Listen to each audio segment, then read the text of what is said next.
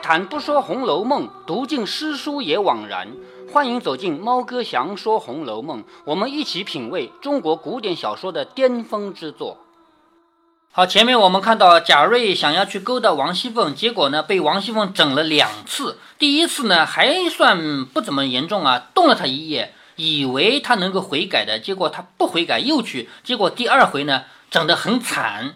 又被贾蓉、贾强两个侄子被给抓住了，又被敲诈一百两银子，然后还要灌一身的屎尿。这样回去以后呢，他又后悔，又欠了银子被人要钱，而且呢，呃，怎么说呢？因为心里的这份爱恋啊，始终舍不下，于是很多很多事情交接在一起呢，他就得了病。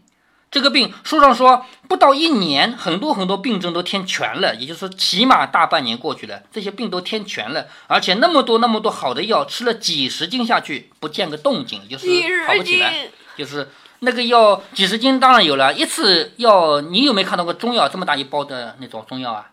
看过啊，看过的，你一包大概也有个半斤左右了，是不是啊？所以吃个几十斤也不多呀。疏忽腊尽春回，你看这个腊尽春回。腊月过去了，春天回来了，这是哪一年啊？因为前面提到，不到一年那个病天全了，所以从王熙凤整他到这个腊尽春回过了整整一年，是不是？嗯，有没有想通啊？疏忽腊尽春回，这个腊尽春回不是前面那个腊过去，而是从王熙凤整他到现在是两个冬天过去了，腊尽春回，这病就更沉重了。戴如也着了忙，就是他的爷爷啊，也忙起来了，各处请医治疗都没有效果。后来只吃独参汤。什么叫独参汤呢？就是只用人参这一味药来煮汤，别的药都没用了，就只有这一个药了。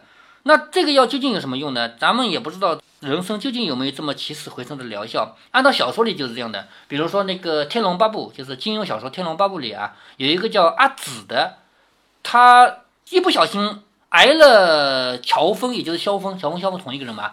挨了他一掌以后，乔峰这个人多厉害啊！一个人能打天下那么多好手，而且不输的。所以一不小心一掌打过去，阿紫就一命归天了。但是就靠人生，不停的为人生，把他的命支撑下来。阿紫是谁？阿紫是谁啊？这个因为这本书我们没读过，以后如果有机会读的话，可以可以细细的分析啊。就是。乔峰和另外一个姑娘是很好的，叫阿朱、阿碧吧，叫阿碧吧。那那个姑娘呢，为了他的父亲，自愿死在乔峰手下。死的时候就劝乔峰说：“你要把我的妹妹照顾好。”那个就是他的妹妹，知道吧？他说要照顾好他的妹妹。可是这个妹妹呢又调皮，所以呢也是不小心啊挨了一掌，差点死掉了。就是在这种医生诊断他已经死了。这样的情况下，他不停的给他吃人参，居然能够把他给撑下来、熬下来啊！所以在小说里面，人参有这样的功效。那现在我们回到《红楼梦》里来，也就是说，贾瑞这个人已经病到这个地步了，只能吃独参汤了，就是别的药都没用，只能光人参来煮汤给他吃了。贾代儒哪里有这个钱啊？你别忘了，他就是在学里面当当老师的，是不是？你让光给他吃人参，每天都要吃人参，他也哪有这个钱？于是只好往荣府来寻，就是到荣国府来。找找看，你们能不能给点人参？我王夫人就跟王熙凤说：“你给他二两吧。”因为王夫人，我们前面知道啊，王夫人这个人心地是比较好的。不是刘姥姥对她有个评价吗？说她年轻的时候就愿意资助这些穷人，现在年纪大了，越来越愿意资助穷人了，是不是？这是刘姥姥说过的话吗？对吧？所以王夫人就叫王熙凤说：“你给他二两吧。”王熙凤愿不愿意给啊？王熙凤就一心想要整死这个人，是不是啊？对，他怎么愿意给他人参呢？所以王熙凤说：“前儿新进的都替老太太配了药。”好，你还记得第三回吗？第三回什么？林黛玉刚进贾府的时候，贾母问她：“你吃什么药啊？”她说：“我现在吃的是人参养荣丸。”贾母说：“正好，我正配着药呢，叫他们多配一料就是了。”还记得吗？记得。哎，老太太是要用人参的，是不是？所以现在王熙凤说：“前儿新进的都替老太太配了药。”那整的，就是有一个整的人参啊，整的太太说留着给杨提督的太太配药，偏儿昨儿已经送去了。也就是说，咱们家一共两个人参，一个是给老太太配了药了，已经用掉了，还有一个呢，你说要给杨提督家的，我昨天已经给了，所以都没了，是不是这个意思啊？都没有了。王夫人说，就是咱们这边没了，你打发个人往你婆婆那边问问。好，你婆婆是谁啊？你知道王熙凤的婆婆是谁吗？邢夫人。哎，对，邢夫人。这里面的关系啊，你到现在还没有完全理清啊。邢夫人、王夫人两个人，明明王熙凤是邢夫人的儿媳妇，但是她整天跟王夫人在一起，为什么？知道的吧？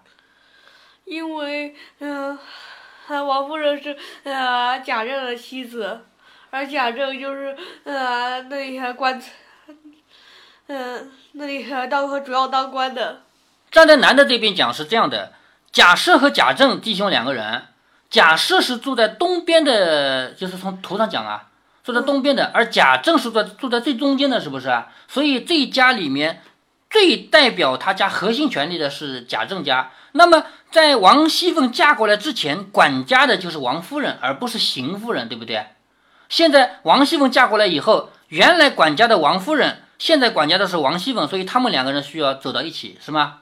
这是从男的这边讲，从女的这边讲呢更有理了，因为他的他们两个嫁过来之前是就是亲戚，就是姑妈和侄女儿的关系，是吗？嫁到这边来了以后，不是成了贾家的两个媳妇儿了吗？嗯，对吧？所以他们在娘家就是两代人，一个姑妈一个侄女，嫁到这边呢，成为成为一个婶婶和侄媳妇儿的关系。从这样的角度来讲，但是呢，你别忘了她自己有亲婆婆，也就是她老公的亲妈妈是邢夫人。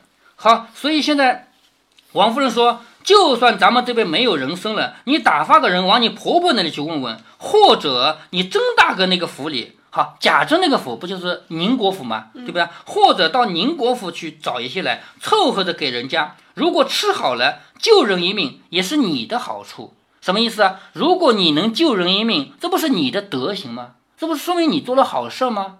对不对？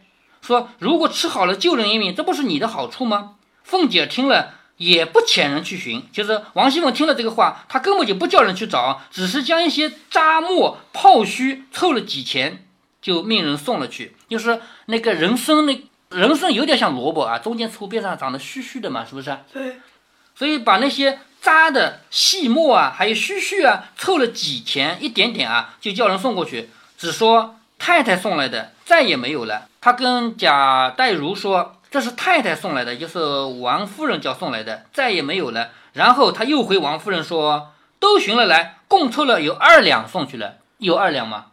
没，哎，没有，所以他是两边骗，是不是啊？他骗贾代儒说这是王夫人给的，就这么多了。然后他骗王夫人说，我给了他二两了啊，是不是啊？两边骗，这样会不会很暴露？怎么会暴露呢？他们怎么有机会见面啊？你想想看，贾代儒有机会见到王夫人吗？那贾瑞此时要命心很切，你说谁愿意死啊？是不是啊？要命心很切，无药不吃，只是白花钱不见效，就是这个时候白白花钱，什么用都没有。忽然这一天有个跛足道人来化斋，好，跛足道人出现了，这里面多次出现过吧？来化斋，口称专治冤业之症。这个冤业是冤孽的意思，在佛教语里面，业啊，咱们现在写写作业的这个业啊，那么在佛教里面，业和孽是通的，就是你这个人有什么不明不白的什么坏事叫业，就是你做过的坏事也叫业，业都有报，就是你做了好事有好报，做了坏事有坏的报应。那么你做了业，或者说做了孽也有报应，这个业是孽是一个意思。说专治冤业之症，就是专门治这样的坏的病。贾瑞偏生就听见了，就直着声叫喊说：“快请那位菩萨进来救我！”外面来了一个道士，在他嘴里成了菩萨，因为能救他的人都是菩萨嘛，是不是？快请那位菩萨进来救我！一面说，一面在枕上磕头，就是他要磕头已经没有力气了，他爬都爬不起来了，在枕头上面，其实就是点点头，是不是？在枕上磕头。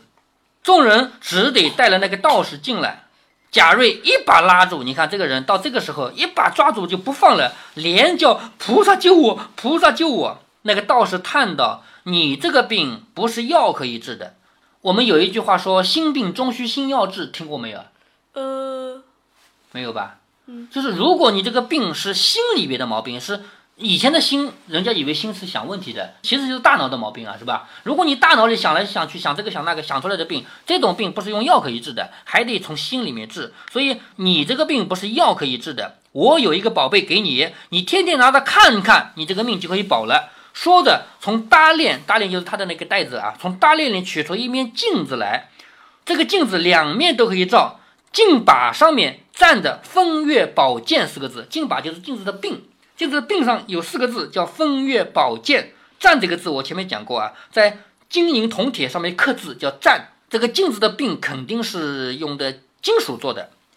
他递给贾瑞说：“这个东西出自太虚幻境空灵殿上警幻仙子所制。”是警幻仙仙姑对警幻仙姑做的，这里说警幻仙子没有错啊。警幻仙子所制，专治邪思妄动之症。你别忘了警幻什么意思啊？警幻就是警告你，世上的一切都是空的，对吧？嗯，警幻警幻，警告你，世上的一切都是空的，都是幻想出来的，只有什么什么才是真的。咱们以前讲过，是不是啊？嗯，风月宝剑有没有谐音？风月是什么意思？不知道吗？风月就是指男欢女爱啊，知道吗？嗯，好，这是警幻仙姑所制，专治什么呢？邪思妄动之症。邪思就是自己瞎想，脑子里瞎想叫邪思，妄动就是瞎动。有济世保身之功，所以把他带到世上，只给那些聪明俊杰、风雅王孙等人看照。就是你像你这样的人啊，是要照照的，因为你这种人是脑子里会瞎想，身体也会瞎动的人。说千万不可以照正面啊，只能照背面啊，要紧要紧。三天后我来取，管教你好了。就是我这个镜子给你照三天，你就会好，但是你不能照正面，你只能照反面。说着扬长而去，众人苦留不住。这里的扬长而去写这个写法，为什么《红楼梦》里老是有这个字跟我们现在不一样？你上次说顽都是顽皮的顽，对不对？为什么顽都是顽皮的顽？因为那个时候没有这个字，知道吧？我们知道古代人家说的是白话文，但写的是文言文嘛，明白吗？嗯，古代人家写字写的是文言文，但是平常聊天说的是白话文，于是就造成一个结果，他说的话没法记下来，没那个字，你知道吗？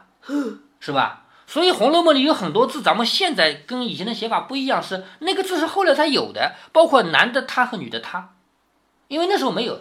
说着扬长而去，众人苦留不住，就是想留他，留不住，走了。贾瑞收了镜子，想着这个道士倒有意思，我何不照一照试试啊？就是给我一把镜子就能治我的病了，是不是啊？有意思的吧？那我就照一照吧。想必拿起风月剑来，往反面一照，只见里面一个骷髅站在里面，吓得贾瑞忙掩了，眼就是收起来，骂道：“这个道士混账，怎么好吓我啊？我再照照正面看是什么。”想着将正面一照，只见王熙凤在里面招手叫他。贾瑞心中高兴啊，荡悠悠的就觉得自己进了镜子里面，就感觉自己到镜子里面去了，与王熙凤云雨一番，就是两人做爱。就是到里面去以后，他真的跟王熙凤就做爱了。凤姐儿人送他出来，回到床上。哎呦一声，一睁眼，镜子从手里掉过来，仍然是反面一个骷髅。贾瑞觉得汗津津的，就是又吓了一下，身上出汗了，底下已经移了一滩筋。就是他在梦里面做爱，我们前面讲到过，贾宝玉从梦里面做爱，醒来以后不是裤子都湿了吗？对，他也是，对吧？他照照镜子，感觉自己到镜子里面去跟王熙凤做爱，然后就底下连裤子都湿了，移了一滩筋。是不是？啊，是什么时候离开梦境的？就是做完了呀，做完了不是王熙凤又送他出来了吗？好，心底到底不足，就是内心还觉得不够，又翻过正面来，只见凤姐还在那招手叫他，他又进去，如此三四次。你看啊，他反复的照正面照了三四次，到了这一次刚要出镜子来，就是又到里面去跟王熙凤做爱，可是做完了刚要出来，只见两个人走过来，拿铁链把他一套，拉了就走。谁呀、黑白无常。哎，对，黑白无常来了啊！贾瑞叫道：“让我拿了那个镜子再走。”只说了这一句，就再也不能说话了。旁边服侍贾瑞的众人，只见他先还拿着镜子照照呢，就旁边不是还有人服侍他吗？刚开始还拿着镜子照照照照呢，然后一掉下来，仍然睁开眼，捡在手里，然后到最后镜子落下来，再也不动了。众人上来看看，没了气，就是不。是之前是呃掉在地上，然后他捡的？对，之前几次掉了还能捡的，最后这次再也不捡了。众人跑来一看，没有气了。好，我们现在回到小说外面来啊，为什么这个镜子一面是王熙凤，一面是骷髅呢？呃，我觉得呃呃，那骷髅和一呃就是还要表现呃王熙凤和正史思想。啊，这样的啊，呃，其实你这样说未必就错啊，这是你的理解很对。那我说说我的理解好不好？是吗？我的理解是这样的：站在佛和道的角度，这世上的一切不都是假的吗？嗯，是吧？最终每一个人都是要死的吗，对不对？所以什么样的人能活得好啊？就像曾世隐那样的人，曾世隐最后是看穿了一切，他不是还亲自解了那个好了哥吗？是不是？对，解完好了哥以后，他跟着那个道士就走了，出家去了嘛。这样的人将来是有好的结果的。所以，如果说贾瑞真的要得救，他就应该学甄士隐，看破这个世界的一切。那怎样才能看破这个世间的一切呢？就通过这个镜子看骷髅，骷髅不就是所有人最后的结局吗？嗯，是吗？所有人最后都是同样的结局，就变成骷髅。所以，这个道士拿着一个镜子，就是想要来度化贾瑞。他就像当年度化曾仕隐一样。可是曾仕隐是能被度化的，而贾瑞是没有到这个地步，不能被度化的。所以最后贾瑞就走向了这个另外一面。另外一面就是什么？他留恋世间的繁华，留恋世间。他不是整天想着跟王熙凤要偷情吗？最后在他的梦境里面，他是偷情偷成功了，是不是？可是，一旦你留恋世间的繁华，你的命就没有了。所以，站在佛和道的角度，一个人要想得救，就必须看破这个世间的事情。当然，咱们要批判小说的佛道色彩啊，咱们不完全相信啊。但是回到这个小说里面来，贾瑞这个人，咱们不说这个道士，不说这个镜子，那像贾瑞这个人，如果他真的爱上了像王熙凤这样的人，那注定他这个人是活不了的。为什么？王熙凤多厉害的人啊，要人家的命都不会眨眼睛的，是不是？他招惹谁不好，他去招惹王熙凤，是吗？所以贾瑞这个人必死无疑。这是我们抛开佛道色彩以后，我们回到小说的人性角度，我们来讲，贾瑞到这一回就真的得死了。不死的话，接下来你说这个故事怎么讲啊？他究竟是继续爱王熙凤，还是看穿了？这不可能讲下去了嘛？是吗？好，我们看众人上来一看，没有了气，身子下面。冰凉仄湿，也就是说，他不是已经拿这个镜子反面？对了，嗯，关于呃镜子究竟是什么意思？呃，会不会还呃其他读《红楼梦》的人还有第三种想法？那当然会有了，不同的人有不同的理解，这很正常嘛，是不是？所以我刚才说了，你的理解未必就错啊，是吗？嗯，你也可以坚持你的理解，没问题啊，咱们互相讨论一下，是吧？好，众人看他已经没有了气，就是死了，身子底下。冰凉仄湿，也就是说反反复复那个正面照了几回了，是不是啊？已经做了几次爱了，下面遗了很多精，一片冰凉仄湿，一大滩的精液，这才连忙穿衣抬床。什么叫穿衣抬床啊？就是人死了以后要给他换上那个死人就办丧事的衣服，知道了吧？穿衣抬床，贾代儒夫妇哭得死去活来，这是爷爷和奶奶嘛，对不对？爷爷和奶奶。这个孙子，他儿子儿媳妇早就死了呀，因为贾瑞从小父母就没有了嘛，所以孙子又死了，哭得死去活来，就骂那个道士何等妖精，这个镜就是镜子啊，何等妖精，就有妖怪的这个镜子，若不早毁了此物，贻害于世不小。就是这么一个镜子，不把它毁掉的话，不要害别人嘛。现在已经把贾瑞害死了嘛，是不是？于是拿加了火，又烧，把这个镜子给烧了。只听那个镜子就哭啊，镜子还会哭啊。他说：“谁叫你们照正面了？你们自己以假为真，何苦来烧我？什么叫以假为真？我们就看出来了，这个镜子里面究竟正面是真的还是反面是真的呀？”呃，一般人看来，它正面是真的；呃，在和佛教看来，反面是真的。对，在佛和道看来，反面是真的，是不是啊？所以镜子自己说：“你们自己以假为真，何苦来烧我？”正哭的，只见那个，嗯，玻璃被烧了之后会怎样？咱们这个玻璃如果用烈火烧，它会变软，变成液体，知道吧？嗯。但是如果说烧的不均匀，它会碎掉，因为热胀冷缩。它如果说整体膨胀没问题啊，如果这一小片膨胀，别的地方不膨胀，那最后就碎掉了，是不是啊？嗯。好，这个我们不谈啊。然后正哭着，只见那个跛足道人从外面跑进来，喊着说：“谁毁风月剑，吾来救也。”就是你们谁敢烧他，我来救你。说着直入中堂，抢入手内，飘然去了，就把这个镜子给救走了。当下戴如料理丧事，也就是这个。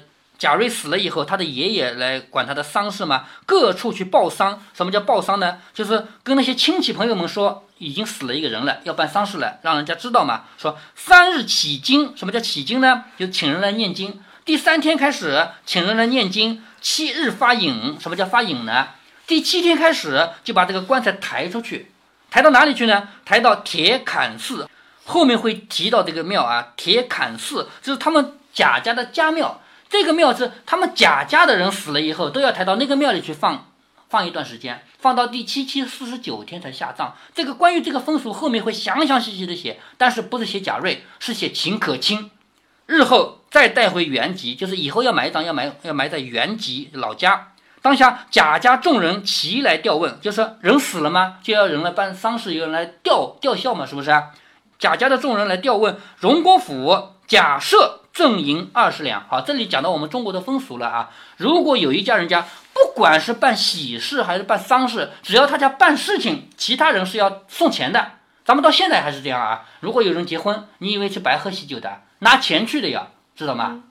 好，假设给了二十两，贾政也是二十两。好，这两个老爷都是二十两。宁国府贾珍也是二十两，因为这三个人是当官的嘛，是不是？好，族中贫富不等，有的人三两五两不可胜数，就是有的人他不能给二十两，他又不当官，是不是啊？所以给三两五两。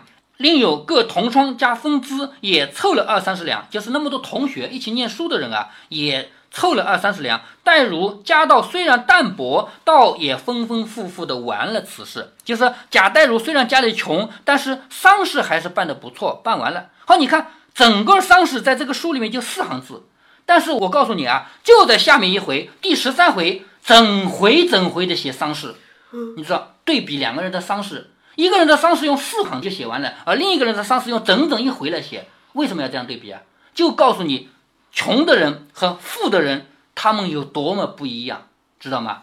作者肯定是刻意安排的，把两个人的死写在一起。就让我们看不同的身份的人，他们有不同的命运，连死后都不一样。不要说命运了啊，连死后都不一样。好，第十二回到这里呢，快要结束了。下面还有一段，我们因为这个故事已经是跳跃的比较大了，我们到下一面再读。而且我们下面要来理一理《红楼梦》的时间概念了。嗯。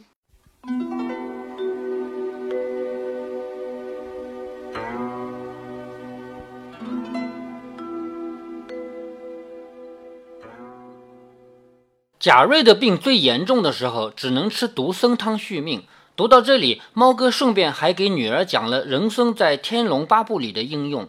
在金庸的这部小说里，人参那更是起死回生的神药。再把目光放大到其他小说，我们知道有几样东西是有起死回生的奇效的。除了人参以外，还有灵芝、天山雪莲。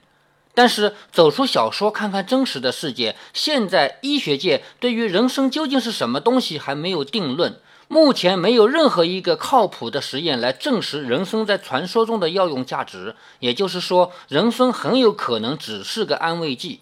当然了，卖人参的人或者卖人参相关产品的人不会这么承认。这就是科学研究和利益之间的不可调和的矛盾。在说到贾瑞之死的时候，猫哥详详细细的给女儿做了两方面的分析：一是佛道方面，二是人性方面。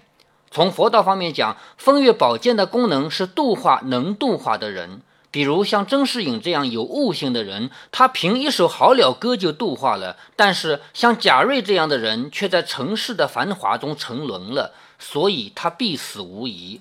从人性的方面讲，贾瑞只是王熙凤手段狠毒的一个牺牲品，在王熙凤这样毒辣的人面前，谁敢越线都是必死无疑。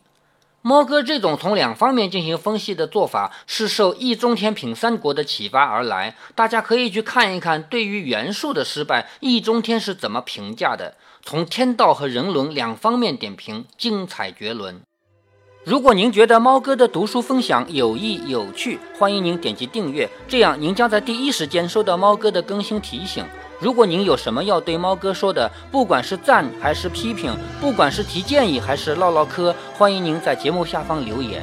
您也可以加猫哥的公众号，四个字“猫哥在线”。您还可以加入猫哥的听友群中，微信群呢，用语音节目没有办法说清，还是 QQ 群方便，群号为八四九九六六八九九。不管加入 QQ 群，还是微信群，还是在节目下留言，还是在公众号留言，您都可以围绕着书中的智慧和读书的乐趣畅所欲言。好，再见。